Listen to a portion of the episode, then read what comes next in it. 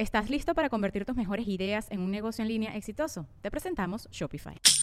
Tal vez no lo sabías, pero nuestro podcast More Than Mamis es un negocio. Y lo comenzamos, por supuesto, para desahogarnos y hablar sobre la maternidad, no para convertirnos en expertas de ventas y del e-commerce. Así que sí, necesitábamos ayuda para vender nuestro merch y poner en marcha nuestra tienda. Por eso estamos tan contentas de usar Shopify. Regístrate con tan solo un dólar por mes en shopify.com barra sonoro, todo en minúsculas. Ve a shopify.com barra sonoro para llevar tu negocio al siguiente nivel. Shopify.com barra sonoro.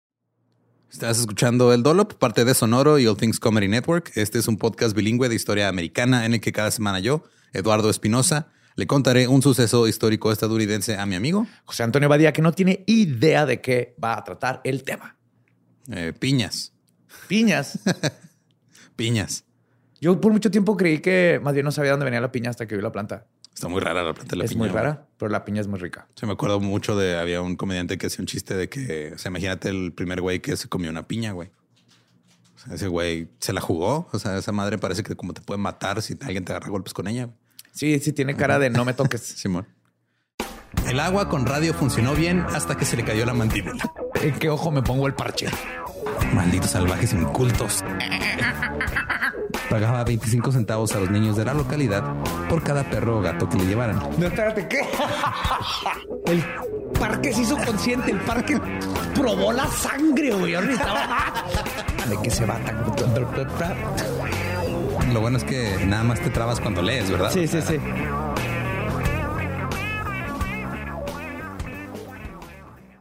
27 de septiembre de 1877. James Dole nació en Jamaica Plain, Massachusetts. ¿Dol, dol? El de las piñas. ¿De las piñas de las latas? Sí. Oh, caraja. Eh, su familia era de sangre puritana, habían- habiendo llegado a, lo- a la época colonial al país. Su padre Charles era un ministro unitario que a menudo expresaba la esperanza de que su hijo entrara al ministerio. El unitarismo es una corriente teológica que dice que nada más existe un solo Dios. O sea, nada más es Dios. Ah, ok. No hay O Jesús. sea, no son cristianos. Ajá. O sea, Jesucristo no es, no tiene Santísima Trinidad, nomás es Dios y ya. Ya. Ok. Más purista. Sí, es unitario. El primo hermano de Charles, Sanford Ballard Dole, se había ido de misionero a Hawái. Sanford se convirtió en abogado, dedicó su vida a mo- a modernizar Hawái y se convirtió en una fuerza para convertir las islas en un estado de Estados Unidos. Charles vivió los periodos cuando Hawái fue un reino, un protectorado, una república y luego un territorio.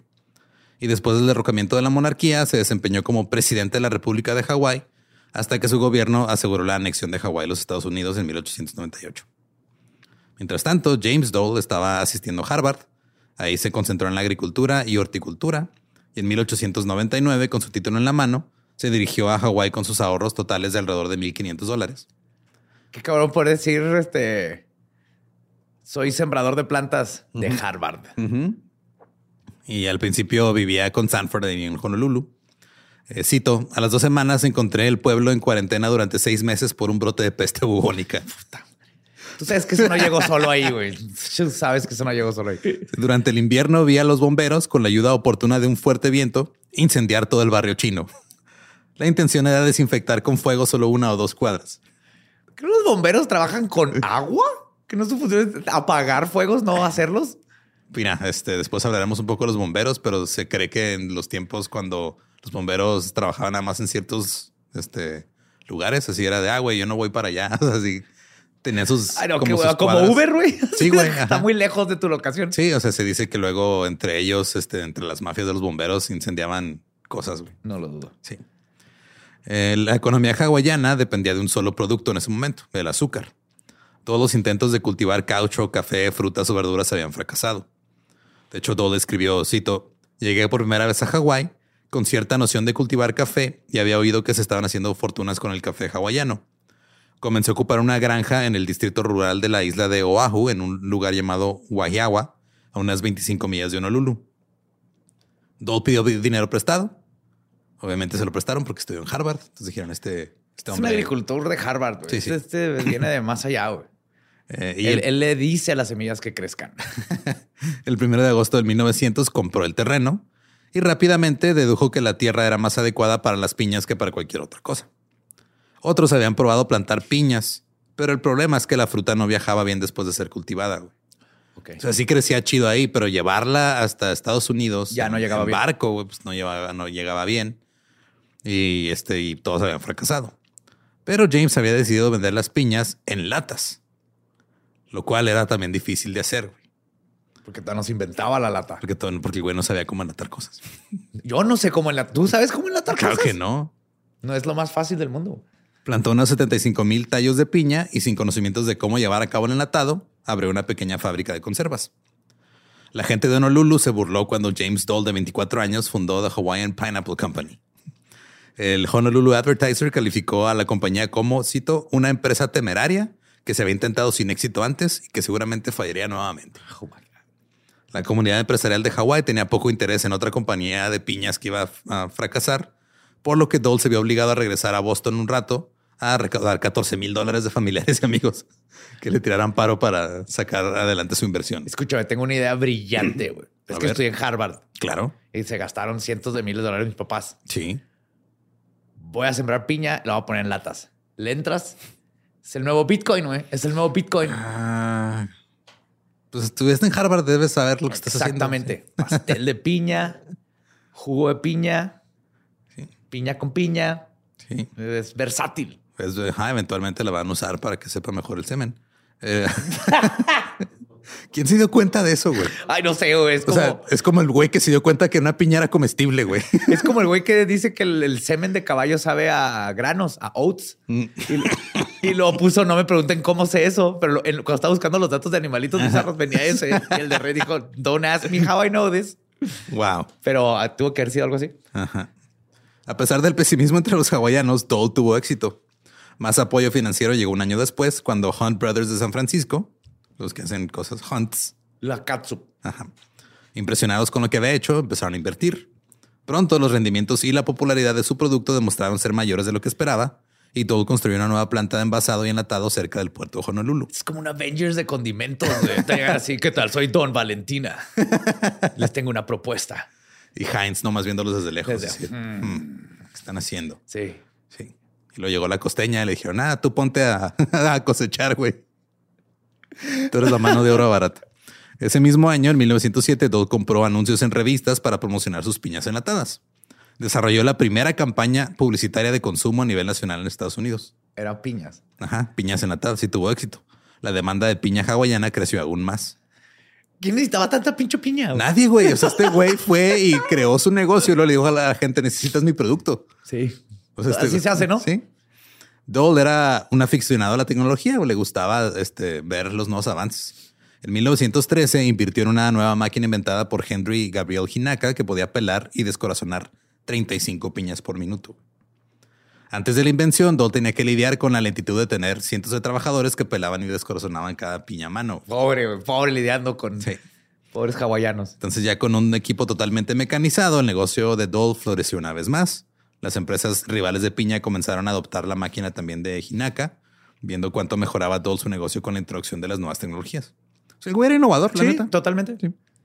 En 1922 compró la isla de Lanai y la desarrolló como una gran plantación de piña. Se convirtió en la plantación más grande del mundo con más de 8000 hectáreas dedicadas exclusivamente a cultivar piñas. Oh, shit. Ahora, las piñas se tardan un chingo en crecer, güey. Ah, no sabía eso. O sea, si, eh, eh, si tú plantas así, le sacas la corona de una piña Sí, o el tallo o algo, todos los TikToks. se tarda un año güey, en crecer tu primera piña. Y eso nomás una piña. Ajá. Entonces, por eso tenían que sembrar un chingo. Por eso la piña es tan cara. Usando producción mecanizada e importando trabajadores extranjeros a quienes se les pagaba como básicamente eh, esclavos. Ajá.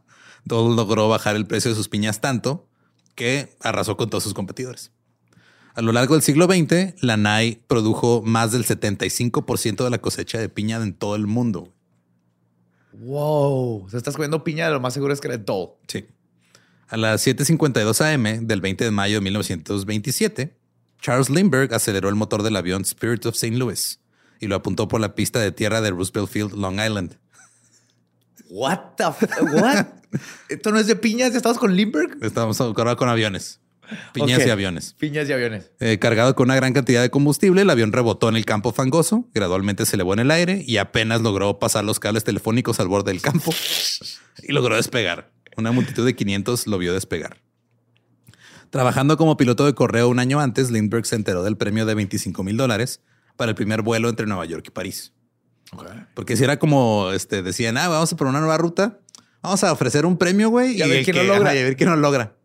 Lindbergh se aventó, respaldado por un grupo de empresarios de St. Louis, supervisó la construcción de su avión especial y partió tras el premio. Lindbergh iba con dos cantimploras de agua, 451 galones de gasolina y cuatro sándwiches Cuatro sándwiches. ¿Eso era suficiente? de- para viajar de Nueva York a París. Tú sabes que los sándwiches venían adentro de la bolsa del pan, güey. Simón. A fuerzas.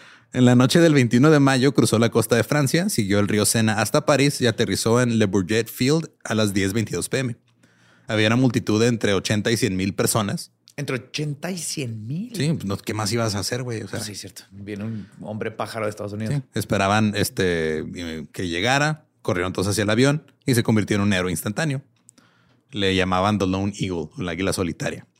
No fue el primer vuelo transatlántico, pero sí fue el primer vuelo transatlántico en solitario, que eso era lo, lo importante, que se lo aventó solo. El primer vuelo transatlántico en, sin escalas entre dos centros importantes y fue el más largo por 3.000 kilómetros. O sea, era el vuelo más largo hasta la fecha. Pero todo un crew, un avión más grande, todo. Sí, no, o sea, Lindbergh lo que hizo fue en solitario y fue más largo que los eh, viajes que se habían hecho entre ciudades importantes. Oh. Güey, pues que llevaba cuatro sándwiches, los demás de seguro nomás llevaban uno. Sí, y eran tres güeyes, Ajá. tenían que compartirlo. La ciudad de Nueva York le dio el desfile más grande de la historia hasta ese momento. El presidente le otorgó la Cruz de Vuelo Distinguido. Su hazaña electrificó a la nación e inspiró un interés entusiasta en la aviación. Y esto no tiene nada que ver con la historia de hoy, pero yo sé que conoces la historia del Lindbergh Baby. Sí, completamente. El 1 de marzo de 1932, Charles Augustus Lindbergh Jr., que había nacido el 22 de junio de 1930, tenía 20 meses de edad, era hijo de Charles Lindbergh y de Anne Morrow Lindbergh, fue secuestrado de su cuna en el piso superior de la casa, en Highfields, en East Amble, Nueva Jersey, y el 12 de mayo su cadáver fue descubierto por un camionero, y hasta la fecha no se sabe qué pedo. Nadie sabe qué pasó. Ajá. Sí, si era, ¿cómo se llama? Extorsión o Sí, secuestro o qué pasó. Sí, lo más, o sea, lo que más se sospecha es que era un secuestro porque era muy común en la época, porque era después de la Gran salió Depresión. mal algo. Ajá. Simón. Eh, antes de que pasara la tragedia del bebé de Lindbergh, inspiró a muchas personas con su vuelo transatlántico. Uno de los hombres inspirados por el vuelo fue James Dole. James pensó de inmediato que este nuevo modo de Piñas transporte con alas, güey. Como drones y vuelan solito a la casa de cada persona que la pida. Escúchenme, escúchenme. James pensó que de inmediato este modo de transporte podría acabar con su último gran competidor. Dijo, ah, güey, o sea, si los, me las llevo por aire, van a llegar en chinga y o sea, van a llegar este, más, más rápido y voy a vender más y van a estar más frescas, porque ahorita todo lo mandaban por barco. Y anunció la carrera aérea de Dole, la Dole Air Race. Esta vez el objetivo era conquistar el Océano Pacífico, volando desde Oakland, California, hasta Honolulu, Hawái. Dole aportó 35 mil dólares en premios para los primeros aviones que cruzaran el Pacífico. 25 mil para el primero que lo hiciera y 10 mil para el segundo. Los vuelos tendrían que completarse en los 12 meses posteriores al 15 de agosto de 1927. Dole declaró que esperaba que Lindbergh le entrara y que Ajá. compitiera. De hecho, hubo muchos este, empresarios que empezaron a lanzar ese tipo de retos y todos querían a Lindbergh. Hubo unos que dijeron, ah, güey, bueno". este, vamos a volar a Tokio y otras cosas, como que empezaban así a, a hacer sus premios. Y nomás, ¿Nomás? era, sí, nomás, y literal era un güey, ah, pues yo tengo un avión, me voy a lanzar a ver si lo hago, güey. Chis millonarios, excéntricos, ¿verdad? Qué bonito es tener dinero, güey. Sí. ¿Qué vamos a hacer, Lolo? Vamos a hacer que alguien vuele un cohete de Juárez a Tijuana, güey. Sí. Si, si lo hacen, 100 mil pesos. Oh. Sí, o sea, la gente pensaba que Squid Game era poco realista. no, güey, No. sí, hay millonarios excéntricos que ponen a la gente a competir en cosas muy peligrosas. Eh, Dole declaró que esperaba que Lindbergh entrara. El capítulo de Honolulu de la Asociación Aeronáutica Nacional redactó las reglas de la carrera. Y la reacción fue rápida, ansiosa y entusiasta. Piloto tras piloto anunciaron que iban tras el dinero. Había dos objetivos. Uno, por supuesto, era el dinero. El otro era la gloria de realizar el primer vuelo a través de los 3.800 kilómetros que nunca antes se habían cruzado por aire. Pero casi de inmediato desapareció el honor y la gloria de ser el primer vuelo que cruzara el Océano Pacífico. El 28 de junio, un mes después de que Dodd anunciara la carrera, dos jóvenes tenientes del ejército, Lester Maitland y Albert Hegenberger, tomaron un monoplano militar Fokker de tres motores. Desde el aeropuerto de Oakland, se dirigieron hacia el oeste y llegaron sanos y salvos a Wheeler Field en Oahu, en Hawái. Ajá. Les tomó 25 horas y 50 minutos. ¿25 horas? Sí, güey. Son aviones pequeños. Es un chingo. Sí, o sea, se tardan un chingo en llegar. Y fueron los primeros en completar el largo y solitario viaje a través del Pacífico. Entonces los pilotos que iban a entrar a la carrera dijeron, ah, pero es que son militares, güey, no son civiles. Ajá, no cuenta, no, No, cuenta. cuenta. y ningún civil había volado aún por el Pacífico, por lo que todavía tenían la gloria de ser los primeros civiles. Pero también se equivocaron en eso, porque un joven piloto de correo llamado Ernie Smith y su navegante Emory Brunt se fueron en un monoplano llamado City of Oakland, despegando del campo de Oakland el 14 de julio. Llegaron a las islas de Hawái sin gasolina y se estrellaron en un árbol de espinas. ¡Eh, sí cuenta! ¡Eh, sí cuenta! en la isla de Molokai 26 horas y 36 minutos después de despegar. No era Honolulu, pero era Hawái y este y fueron los primeros civiles en hacerlo. Yes. Y Dole los descalificó porque dijo, hey, no siguieron mis reglas. Tenían que llegar a Honolulu, no llegaron a Honolulu. Entonces los pilotos que sí entraron en la carrera de dijeron, bueno, pues vamos nomás por el dinero, güey. Sí, ya no hay honor, pero pues hay dinero, hay 25 mil dólares. Claro. Y piña, hay un chingo de piña. Y algo de fama también. O sea, la gente estaba poniendo mucha atención a lo que estaba pasando con la aviación. La distancia era, era casi tan larga como la del vuelo de Lindbergh y las condiciones probablemente eran peores y las islas pequeñas eran más difíciles de encontrar que el continente europeo. Sí. Porque, o sea, no tenían instrumentos de navegación. No, no había GPS. Navegaban con, mapas y una brújula y listo, ¿no?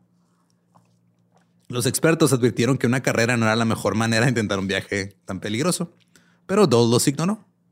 Dijo, güey, yo inventé la piña enlatada. ¿Qué más a decir, pendejo? Y estudiaron Harvard. Es piña enlatada de Harvard. El 3 de agosto se anunciaron 14 participantes oficiales y 4 no oficiales. El sorteo de la posición de arranque de la carrera de Dole se llevó a cabo el 8 de agosto en la oficina de CW Saunders, que era el director de California de la Asociación Nacional de Aeronáutica, en el edificio Matson en San Francisco. De los 18 participantes, quedaron 15 en el sorteo oficial. Todos acordaron una fecha de inicio. Cualquiera que se adelantara estaba renunciando a los derechos sobre el dinero del premio. Ok. Ah, van a salir todos como carrerita. Sí, todos van a salir el mismo día, güey, para que pues, o sea, sea justo el asunto. Los concursantes podían optar por despegar del Millsfield cerca de San Francisco o del aeropuerto municipal de Oakland, que en esta época los aeropuertos era una pista de tierra, güey. Sí, como pista de narcos en medio de la sierra. Simón. Pero luego decidieron. un poste enfrente con cables, güey. El casi le, se embarra en uno.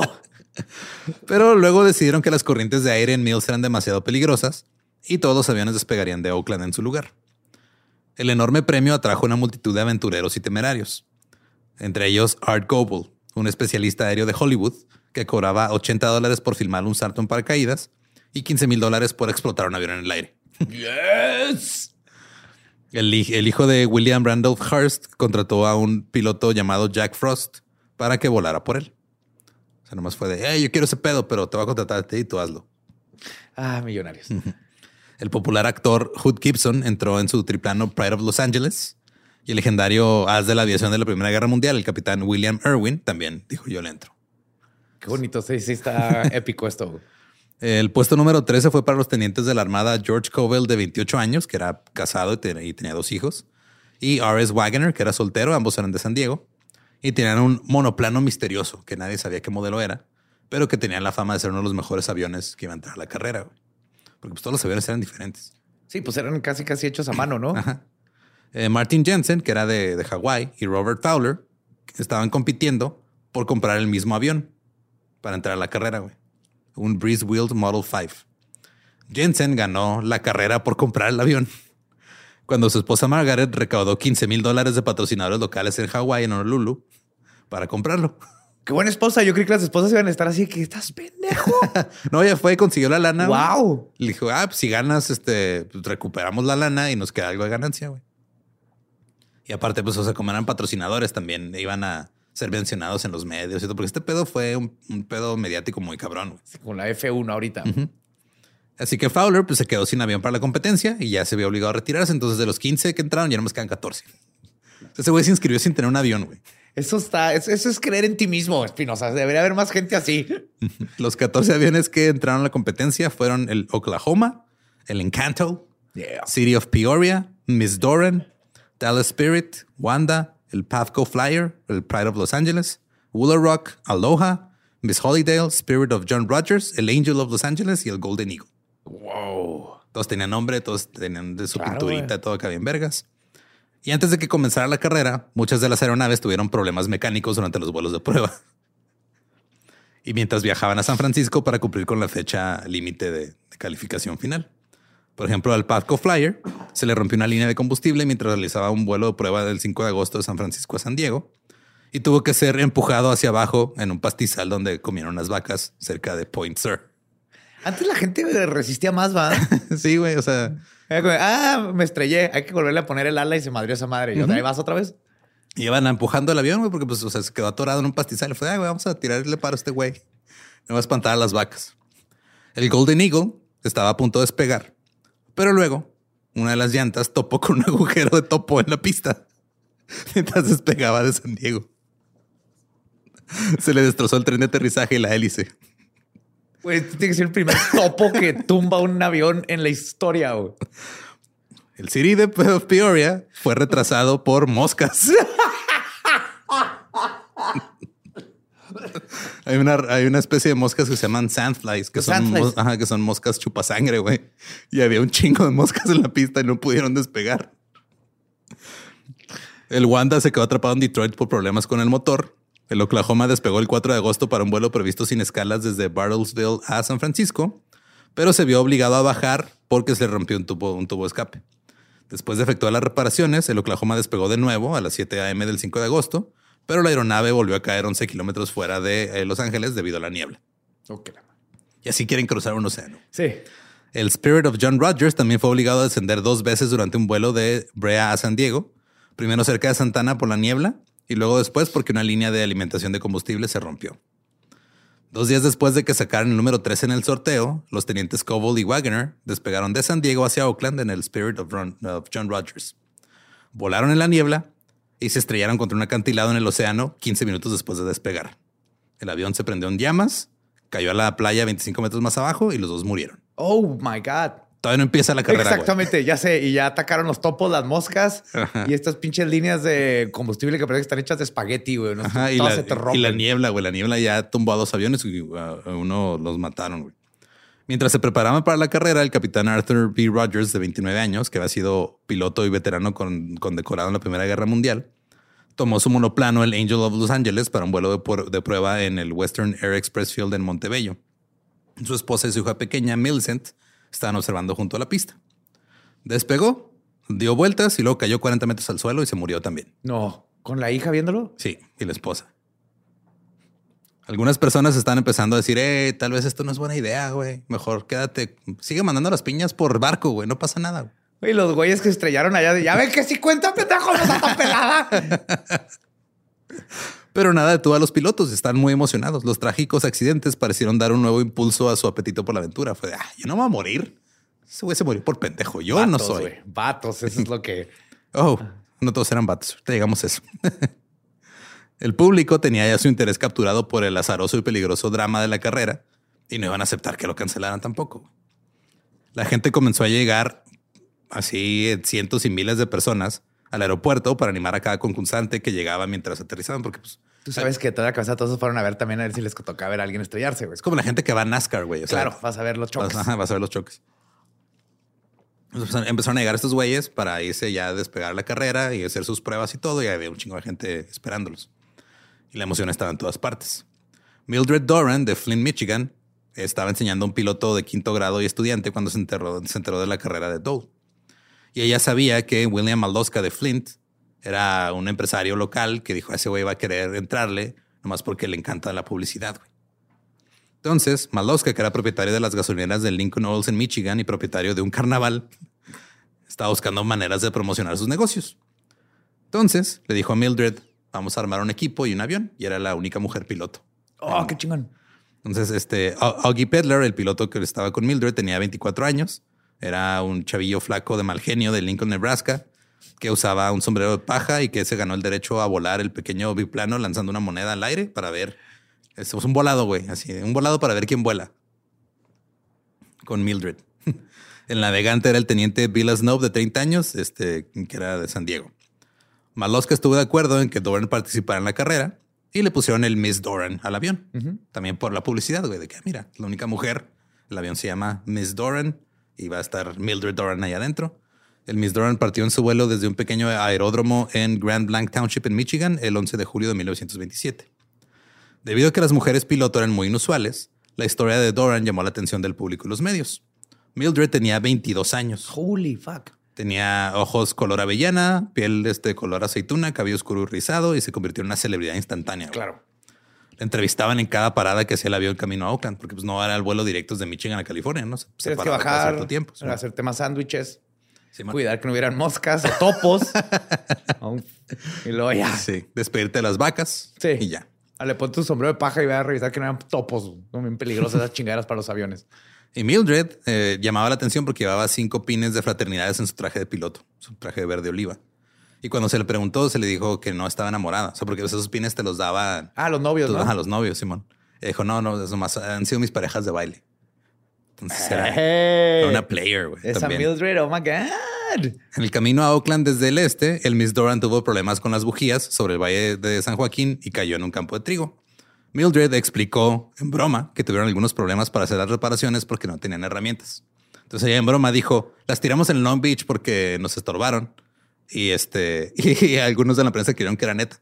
Entonces empezaron a cuestionar si una mujer tenía la capacidad de hacer el pedo del vuelo. Clásicos, sí, tenía que ser morra, creo que tiró, no se llevó las tiró herramientas, las sí. herramientas. No, la verdad fue que el No malosca... sabía que el- una- les dijeron, es una pinza perra y haber creído que le iban a morder y pues la, la aventó. Lo que pasó fue que el dueño del carnaval que patrocinó el avión no les dio herramientas. güey. Otro aspirante de competidor era el Pride of Los Angeles, un avión con tres alas que la- le decían la pila de trigo porque parecía un haystack. Ah, ya sé cuál es. Ajá. Eh, y su piloto era el capitán eh, Giffen, que era un abogado de Long Beach. Su navegante era Theodore Nungren, que era un este, ex, ex piloto del ejército y ahora era vendedor de bonos. Este. Del 11 de agosto, cuando el avión comenzó a acercarse al campo de Oakland, cayó torpemente en la bahía a 30 metros de la costa del aeropuerto. Y Giffen y Lundgren resultaron ilesos, pero el Pride of Los Angeles ya Murió. murió el avión. Entonces, entraron 15 pilotos. Bueno, se registraron 18, aceptaron a 15. Uno se tuvo que retirar porque no tenía avión. De los 14 que quedaban, El fake it till you make it. Así lo voy a poner a mi avión, pues déjenme que lo consiga. entonces ya nomás eran 14. De esos 14 ya habían valido verga 6. Ya nomás quedaban 8 para empezar la carrera. O sea, un poquito más de la mitad. Pero ve, todavía no empieza la carrera y ya está bien buena, güey. Los ocho que quedaron era el Golden Eagle, que era un pequeño monoplano que destacaba por tener un fuselaje de metal, porque en ese Oh. tiempo estaban revestidos de tela. Ajá. El piloto era Jack Frost, de 29 años de Nueva York. Hasta tiene nombre de piloto, güey. Sí, que fue el que el, el- el millonario le dijo, ah, tú vuela, güey, yo te pago. Claro, pero no sé volar. Te llamas Jack Frost, pendejo. Claro que sabes volar. Métete ahí. ¿Ves? Eh, cuando le asignaron el número de licencia NX913 y le preguntaron si le importaba, dijo, diablos, no, que es un 13 más en mi vida. Uh. Su navegante era Gordon Scott, de 26 años, un güey nacido en Londres. Otro avión era el Aloha, un monoplano amarillo limón que tenía un collar de flores alrededor del frente. Ah. Era el que compraron los hawaianos. Ajá. Martin Jensen, de 26 años, era un pequeño aviador comercial de Honolulu y dijo: Tengo que lograrlo, lo lograré o moriré en el intento. Espérate, pero esos güeyes de Honolulu no volaron para allá. No, o sea, el avión lo compraron acá en, en, Ok. en California y ya.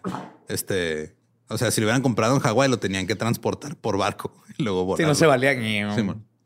El capitán era Paul Schluter, que era este, un, un marinero, era su navegante. El Wooler Rock era el, el de Art Goebel, del güey este de Hollywood. Tiene 31 años. Era, eh, había sido piloto en la Primera Guerra Mundial y era el doble de acción de, de varias películas. De hecho, tenían un grupo que eran The, the Black Cats, que eran los que hacían este piruetas y que andaban parados en los aviones. Y. Ah, entonces están que suben a las alas. sí. Su piloto era el teniente William Davis, que también era un güey de Nápoles. Estaba el Miss Doran con Mildred y sus, este, el chavito ese malacariente del otro güey. El Oklahoma, que era el mismo modelo de avión que el Wooler Rock. Ese estaba pilotado por Bennett Griffin, que también era ex piloto del ejército. Y Al Henley era su navegante. Perdón. Estaba el Dallas Spirit, que estaba pilotado por el capitán William Irwin, de 31 años, que ese güey era una eminencia de la aviación este, del ejército. Eh, de hecho, fue vencedor en combate de la Primera Guerra Mundial. Tumbó nueve aviones alemanes ese güey solo. Oh.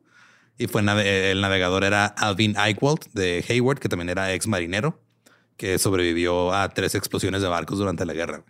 Ese güey es, es- es muy listo, güey. Yo soy piloto, pero si nos caemos, traigo un marinero, cabrón. Y ya nomás necesitamos. Un ya- marinero que supo cómo sobrevivir a tres explosiones de tres barcos distintos. Exactamente. Aquí agarramos un ala y ese vato navega. Estaba el Encanto, que era también un monoplano de los tenientes de la Armada Norman Goddard y Kenneth Hawkins de San Diego. Era uno de los aviones más bonitos y uno de los que decían, este es muy probable que gane porque es de los más chidos. Y estaba el Pathco Flyer, cuyo piloto, el mayor Livingston Irving de Berkeley, dijo, yo me lo voy a aventar solo como Lindbergh. Fuck it. Había entre La verdad es que no tengo amigos y nadie quiere venir conmigo en el viaje. Imagínate, güey. O sea, Que no, qué miedo. güey. no, no, o sea, imagínate no tener amigos para que te quieran acompañar en un, en, En un en viaje, viaje de avión. Peligrosísimo en un pinche avión hecho de eh, balsa wood y tela. Están güey. hechos del, del o sea, de- el, mismo material que usaban para las latas de Dole, lo hicieron para los Sí, aviones. un motor de un Ford y, y- y medio conocimientos del principio de Bernoulli. Ya. Dos alas, tres. Tú ponle tres, güey, vamos Tres, a volar va, más chido. Llega más alto, güey. Había entre 75 mil y 100 mil espectadores la mañana del 16 de agosto de 1927 esperando que salieran los aviones. La neblina envolvía el aeropuerto de Oakland, así que empezaron a esperarse a que se fuera un poco la neblina para salir sin problemas. Y había ocho pequeños aviones alineados en un semicírculo en la cabecera de la pista de tierra. Los 15 hombres y Mildred se ocuparon de los detalles de última hora, ajustando motores, cables, líneas de combustible. Checando por topos. Sí, echándole ride para que se fueran las moscas, güey. O sea, porque no nada más eran moscas, eran moscas chupasangre, güey. Están de la verga esas moscas. Nunca las, no las conozco, pero sé de su existencia. Son, o sea, se- tienen el, el- así la- el estomaguito así como y la cola se están medio transparentes. Entonces, cuando están llenas de sangre, güey, se ven como un foquito rojo volando, güey. y son más, ro- son más grandes, ¿no? Que una mosca normal. Más o menos. ajá. Son un poquito amarillitas. Sí, ya cuando se llenan de sangre. sangre se ve como un foquito navideño naranja volando. Este, este fue un gran día en la historia de la aviación y también para el área de la Bahía de San Francisco. El Pacífico estaba a punto de ser conquistado por vuelo por tercera vez. Pero esta vez, principalmente en aviones diminutos con motores ineficientes, sin equipo de seguridad y con tripulaciones no calificadas. America, fuck you. Justo antes de las 11, el sol atravesó la niebla y todos estaban listos para partir. Mildred Doran desayunó frambuesas, pan tostado y café. Le envió una carta a un amigo en Flint, Michigan, diciendo seguro que seremos los primeros en llegar. La multitud se abalanzó contra las vallas cuando la salida arrojó su bandera. Así de, "Hey, vámonos. El Oklahoma retumbó por la pista, luchó para tomar el aire y la carrera de Dole había comenzado. La multitud vitorió. A continuación, el encanto se abalanceó a lo largo de la pista, salió disparado hacia la derecha, viró bruscamente y cayó sobre su ala izquierda. Goddard y Hawkins salieron ilesos, pero el encanto valió madre. el, El desencanto. el Pathco Flyer eh, fue el siguiente, se fue por la pista, se elevó en el aire y luego se estrelló contra un pantano, güey, ¡No es cierto! a dos kilómetros de la línea de salida. También en las carreras de aviones hay pantanos. Están esperando los, el peor enemigo de las carreras desde el principio de los tiempos. Digo que los cavernícolas, güey. A correr de ahí para allá. Ah, caí en un pantano. Eh, el Golden Eagle era un avión más robusto que los demás. El elegante avión despegó suavemente, volvió hacia el oeste y la multitud rugió al ver un avión hacer lo que tenía que hacer. Volar. Sí. A continuación salió el Miss Doran, que la neta era un pequeño y triste avión, el equivalente a tomar un bote de remos a Hawái en lugar de un barco. Eh, maltratado y torpe, el pequeño biplano logró despegar, pero luego regresó 10 minutos después. ¿Por qué? Tuvieron un pedo y fue de, no, tenemos que regresar, güey, ahorita vemos qué pedo. Eh, el Oklahoma también regresó. Algo se desgarró en su fuselaje sobre San Francisco. Y su tripulación dijo, ¿sabes qué? Es mejor prevenir que lamentar, güey, porque océano más avión descompuesto, No igual a muerte. Sí. El siguiente fue el Dallas Spirit y al igual que los demás, regresó rápidamente. Algo estaba mal con el ensamblaje de la cola o les dio culo, lo cual es respetable también. Sí, no, totalmente. El Aloha salió bien, también el Wooler Rock. El Pathco Flyer fue sacado del pantano, fue preparado para salir de nuevo. Y esta vez se estrelló otra vez con el pantano. No es cierto. ¡Que la verga, cabrón! ¡Para allá! ¡Para allá! ¡Te estoy diciendo! ¿No estás viendo, chingada madre? Ya, el Pathco Flyer se retira. Sí, güey, más. Ya, yo ya no vuelvo a volar esa chingadera, güey.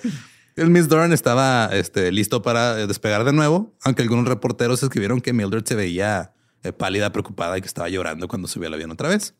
Pero el avión se elevó lentamente, se alejó y desapareció hacia el oeste. Yeah. Después de todas las largas semanas, la preparación, la emoción, solo cuatro de los 15 Eh, no está tan pelada, güey. estábamos Sí. burlando de Doll, pero él sabe que no está tan pelada. ¿no? Y este eh, iban el Golden Eagle, Aloha, Woolarook y Miss Doran. Fueron ok, los cuatro que estaban volando. Una serie de barcos se desplegaron a lo largo de las rutas de San Francisco hacia Honolulu para transmitir señales de radio, permitiendo que los aviones equipados con radio se orientaran. No todos llevaban radio, güey. Ah. Y nada más uno llevaba un radio de dos vías. Entonces, no, un- no, los demás no podían oír, no podían comunicar su posición. y todo. Sí, entonces lo que hacían eh, esto era, no se ponían los barcos en, en- en el trayecto para que mandaran señales de radio y así se pueden orientar los aviones. Y eh, proporcionaban ayuda de emergencia si fuera necesario. Y el único portaaviones que existía de la Marina en esa época, el USS Langley, se puso en espera en San Diego, por si los dudas. El Bull Rock voltó- voló a una altura de entre 4.000 y 6.000 pies, que son 1.200, 1.800 metros, por encima de las nubes. El navegante Davis usó sextantes y bombas de humo para calcular el rumbo y la deriva del viento. What? Sí, los sextantes son las madres esas que usan los... los, los ¿Piratas? este, sí, güey, que es así como una regla bien rara y que... Sí, sí, sí. La que hace magia, básicamente. O sea, esas madres, este, y y luego... el humo para ver el dónde humo el para ver a dónde iba el aire, Simón. ¿Y Eh, cómo cagan? eh, pues de aguilita, ¿no?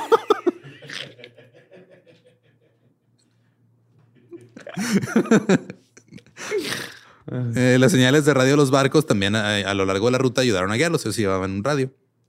Davis la usó para verificar el rumbo. O sea, él trazó su rumbo a través de instrumentos tradicionales y luego lo verificó usando las señales de radio. De los cuatro aviones que se dirigieron a Hawái, solo el Bulla Rock tenía un radio bidireccional capaz de enviar y recibir mensajes. Y el Bulla Rock fue el primer avión en llegar a Hawái. Fueron recibidos por una multitud de entre 25 y 30 mil personas. Goble y Davis ganaron la carrera con un tiempo de 26 horas, 17 minutos y se hicieron del primer premio de 25 mil dólares. Después de pagarle a sus patrocinadores, porque algunos les habían nomás prestado lana, Goble y Davis dividieron el resto, que eran 15 mil, 7 mil 500 para cada quien. Ah, ¿por, por tu vida? Estuvo bien, les fue bien. Margaret Jensen, la esposa de Martin, les preguntó a los del Rock si habían visto a la Loja. Le dijeron, eh, ¿qué pedo? ¿Viste a mi esposo? Que él había salido poquito antes que el Rock. Y le dijeron, la neta no lo vimos. Jensen voló gran parte del camino a una altitud de entre 10 y 50 pies, güey. ¿Qué? Es bien bajito. Entre 3 y 15 metros arriba del agua. Güey, ese güey iba pescando. ¿Qué estaba haciendo, güey? Eso le ayudó a ahorrar combustible. Bueno, y si te caes, no está tan feo el putazo si lo piensas, sí. Esto que hicieron, güey, o sea, hasta la fecha lo que hizo el, el avión en la Loja es considerado una de las cosas más Pendejadas más grandes del Es mundo. una de las pendejadas más impresionantes que han pasado en la la aviación. pendejada más impresionante me gusta. Pero Y este el güey ni sabía, ¿no? Lo vas a decir que, ah, ¿se puede más arriba? No, qué miedo, güey, yo bien. no lo hicieron para ahorrar combustible. Pero el pedo es de que no podían ver las estrellas para navegar, güey. Oh. Entonces, eh, o sea, este Jensen No me digas intentó. que descubrieron América. No, o sea, Jensen intentó subir también a 4000 pies, pero cada vez que lo intentaba, el avión caía en picada, güey. Entonces dijo, no, mejor me quedo aquí abajo. Sí, güey. Es como cuando no traes frenos, pues te vas así como en... De hecho, en una de esas, como iba a pinches tres metros arriba del agua, güey, el tren de aterrizaje rodó porque estos aviones, el tren de aterrizaje no se oculta. No, va siempre ahí colgado. sí. Rozó con el agua y le dijo, no, mejor me subo a, a 150 metros. No vaya a ser. No vaya a ser que nos salga un kraken, una pinche ballena. Sí. A las 9.30 am, hora de Hawái del 17 de agosto, Jensen calculó que deberían estar cerca de la isla, según la velocidad promedio del tiempo transcurrido. Eso fue lo único que tenía para calcular, güey. Mira, comí hace como tres horas, güey, y luego cagué, cagué que hace dos. Entonces ya vamos como 18 horas y faltan tres. Es como mi papá le hacía para saber a cuándo íbamos a llegar allá a Cancún o Acapulco, o Veracruz, no sé, a las playas que iba a Mazatlán. Durante las siguientes dos horas y media, Schluter, el navegante, intentó determinar su posición a partir del sol. Al mediodía, Schluter pudo trazar su ubicación. Estaban más o menos a 200 millas o 320 kilómetros al norte de Oahu. Y Jensen dijo, ay, estamos bien cerquita, güey. Aterrizaron a las 2.15 pm y nada más les quedaban 5 galones de combustible cuando llegaron. Uy, güey. A la Loja llegó aproximadamente dos horas después que el Bulla Rock, completando el vuelo ay, perdón, en 28 horas y 16 minutos. Eso le valió a Jensen y Schluter el segundo premio de 10 mil dólares. Eh, yes. Jensen le dio a su navegante Schluter 25 dólares. Tú no hiciste nada, cabrón. Tú nomás viste el sol y llegamos. te A ver. que te traje. De hecho, los detalles de la escasa paga de Schluter se hicieron públicos porque después se acercó con sus amigos en Hawái y decía, eh, tiren paro, préstenme lana, güey. Yo me a cobrar un cheque. Y ahí supieron cuánto. Ajá. Y este, y Jensen dijo, ah, no, es que Schluter nomás tomó el puesto porque él quería la experiencia. O sea, literal, el güey le pagó una exposición, güey. A un cabrón que logró navegar 10 metros arriba del agua por 28 horas. Viendo el sol, así, cuidándose de topos marinos, güey, de todo. Expertos en aviación calificaron el uso de la navegación a estima de la Loja como el mayor logro en la historia de la aviación. Jamás. Eh, y o sea, dijeron, comparado con lo que hizo el Buller Rock, el Buller Rock básicamente era como si estuviera, o sea, este, con las, este, eh, las señales de radio, es como si estuviera caminando en una vía del tren, güey. Y esto más va siguiendo. Sí, y esto es como esto es como si unos güeyes hubieran sacado el tren de las vías y hubieran llegado a su destino. O sea, usando navegación de Lord of the Rings, güey, de sigan la luna hasta que se ponga roja. Así andaban. Yep. Pero el Golden Eagle y el Miss Doran nunca más fueron vistos. ¿Qué? Fueron buscados por la Marina de los Estados Unidos con 42 barcos, pero no se encontró un rastro de los aviones. Dole ofreció una recompensa de 10 mil dólares por la recuperación de los aviones que fue duplicada también por los quienes los patrocinaron. Entonces, en total había una recompensa de 20 mil dólares por cada avión. El capitán Erwin y el joven Eichwald arreglaron la cola del Dallas Spirit y despegaron tres días después para finalmente llegar a Honolulu. O sea, sí hicieron el viaje. Sí lo lograron. Pero lo hicieron para ir a ayudar a, buscar a los pilotos que están desaparecidos. Eh, eran los güeyes, o sea, era, el marinero chingón y el capitán de la Primera Guerra Mundial. Entonces, este, los radioaficionados ah, convencieron a Erwin para que se llevara un equipo de radio que le habían quitado al Pavco Flyer, el que se va a estrellar el pantano, güey. O sea, el que sí tiene radio ni siquiera salió, güey. Simón. Era un transmisor de 50 watts lo suficientemente potente como para permitir que la aeronave se mantuviera en contacto con otros operadores en California o Hawái durante todo el viaje. Y aparte, güey, son 25 pinches horas. Pon el dolo por otro podcast, ¿verdad? y ya te vas más a gusto. Pero obviamente el capitán de la Primera Guerra Mundial dice, yo no me ando con esas mamás que soy pinche radio. Pinche radio, güey. Le dijeron, ya, güey, llévatelo, güey. Y dijo, está bien, pues, se lo llevo. Su último mensaje de radio recibido a las 9 pm de esa noche fue que estaban en picada, aproximadamente a 970 kilómetros mar adentro. Dallas Spirit tampoco fue visto jamás. Para el 22 de agosto, los barcos de guerra de California se habían encontrado con sus homólogos que han partido de Hawái. Entonces, unos partieron desde Hawái, otros de California y no habían encontrado nada. Ninguna de las flotas encontró rastros de los tres aviones. El 23 de agosto se observaron lo que pensaban que eran bengalas verdes en la ladera de Mauna Kea, una parte de Hawái fueron aviones del ejército a ver qué pedo y informaron que las bengalas eran una nueva luz alimentada por gasolina que está siendo probada por un ranchero. Se autorizó que la operación de la búsqueda de la Marina continuara hasta el 23 de agosto. Se extendió hasta el 25 de agosto. Se agregaron 16 barcos más a la flota de búsqueda. Y se le ordenó a los barcos que buscaran hasta que desapareciera toda la esperanza. Ah, qué chida orden. El primero de octubre se envió otro remolcador al atolón Johnston, aproximadamente a 1200 kilómetros al noreste de Hawái bajo la sospecha de que el Golden Eagle se había pasado de Hawái o había este, estado a la deriva. Es que es lo que estoy pensando, que estaban en totalmente otro lugar, como pasa con muchos aviones. Simón. Que asumes que andan por ese rumbo, pero... Sí. Después no tienen un güey cabrón que sabe navegar a tres metros del agua viendo el sol.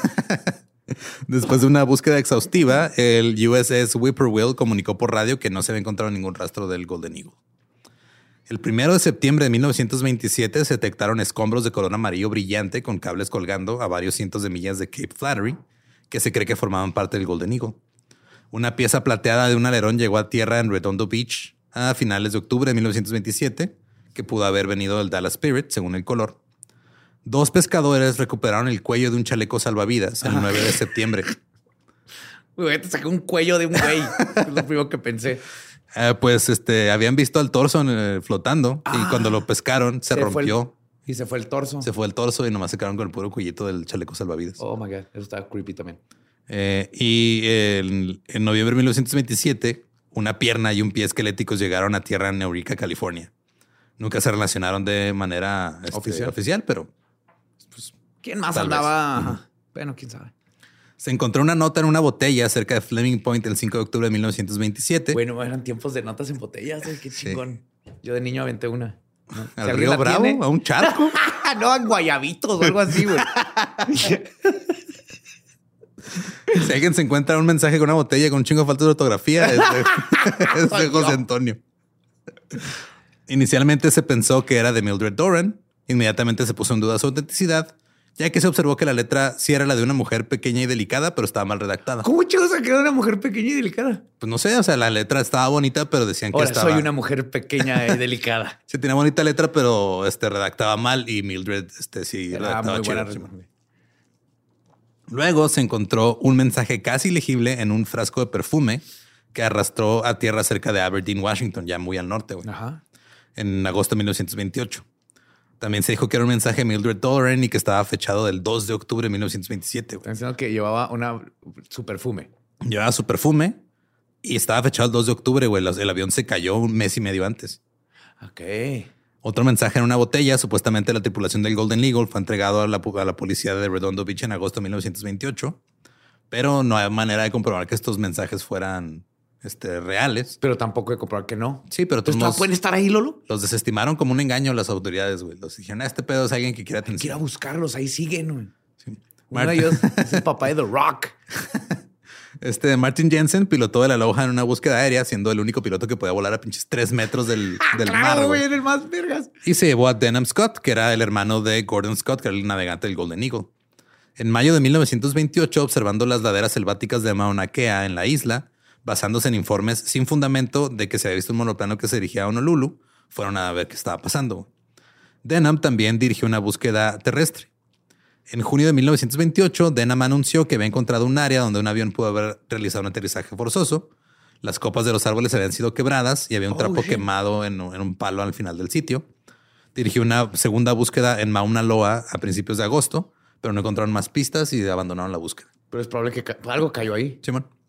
En abril de 1929, los restos de un avión no identificado llegaron a tierra cerca de Carmel.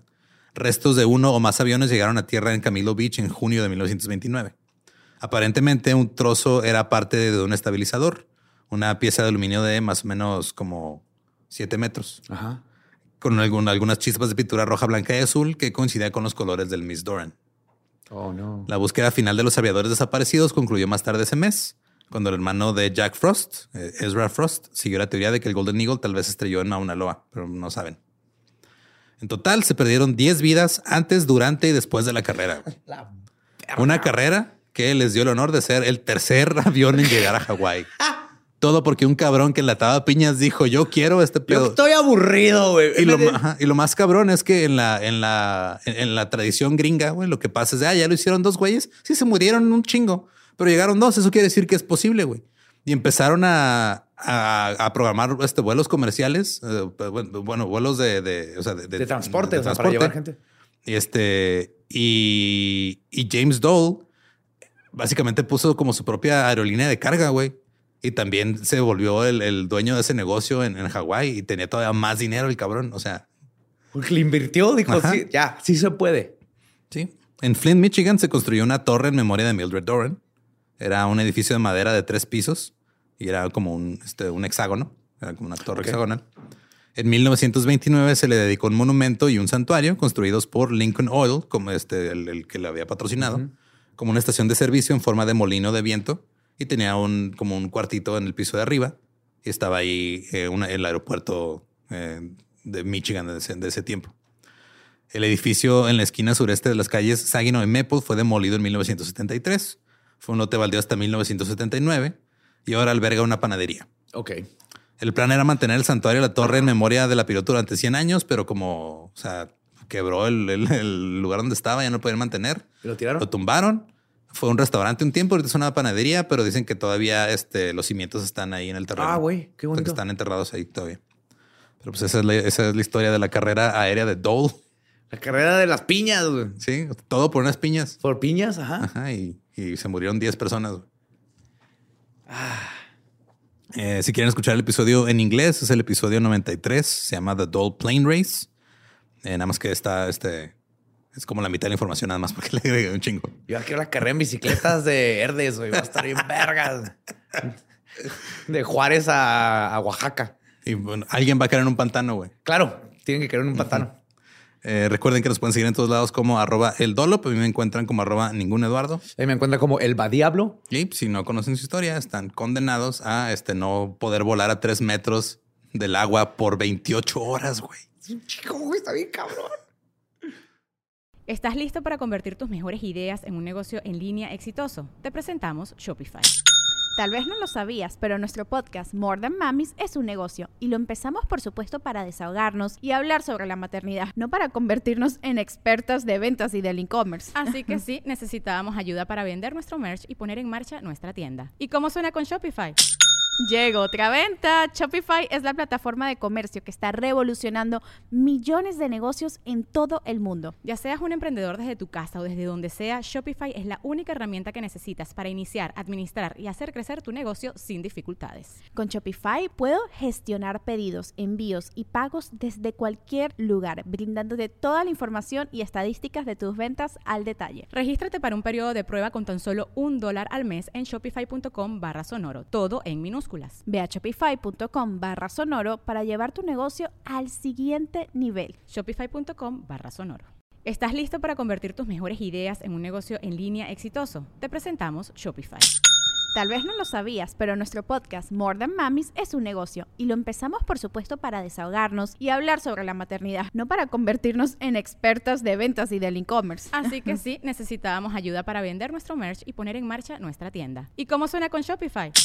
Llega otra venta. Shopify es la plataforma de comercio que está revolucionando millones de negocios en todo el mundo. Ya seas un emprendedor desde tu casa o desde donde sea, Shopify es la única herramienta que necesitas para iniciar, administrar y hacer crecer tu negocio sin dificultades. Con Shopify puedo gestionar pedidos, envíos y pagos desde cualquier lugar, brindándote toda la información y estadísticas de tus ventas al detalle. Regístrate para un periodo de prueba con tan solo un dólar al mes en shopify.com barra sonoro, todo en minúsculas. Ve a shopify.com barra sonoro para llevar tu negocio al siguiente nivel. Shopify.com barra sonoro.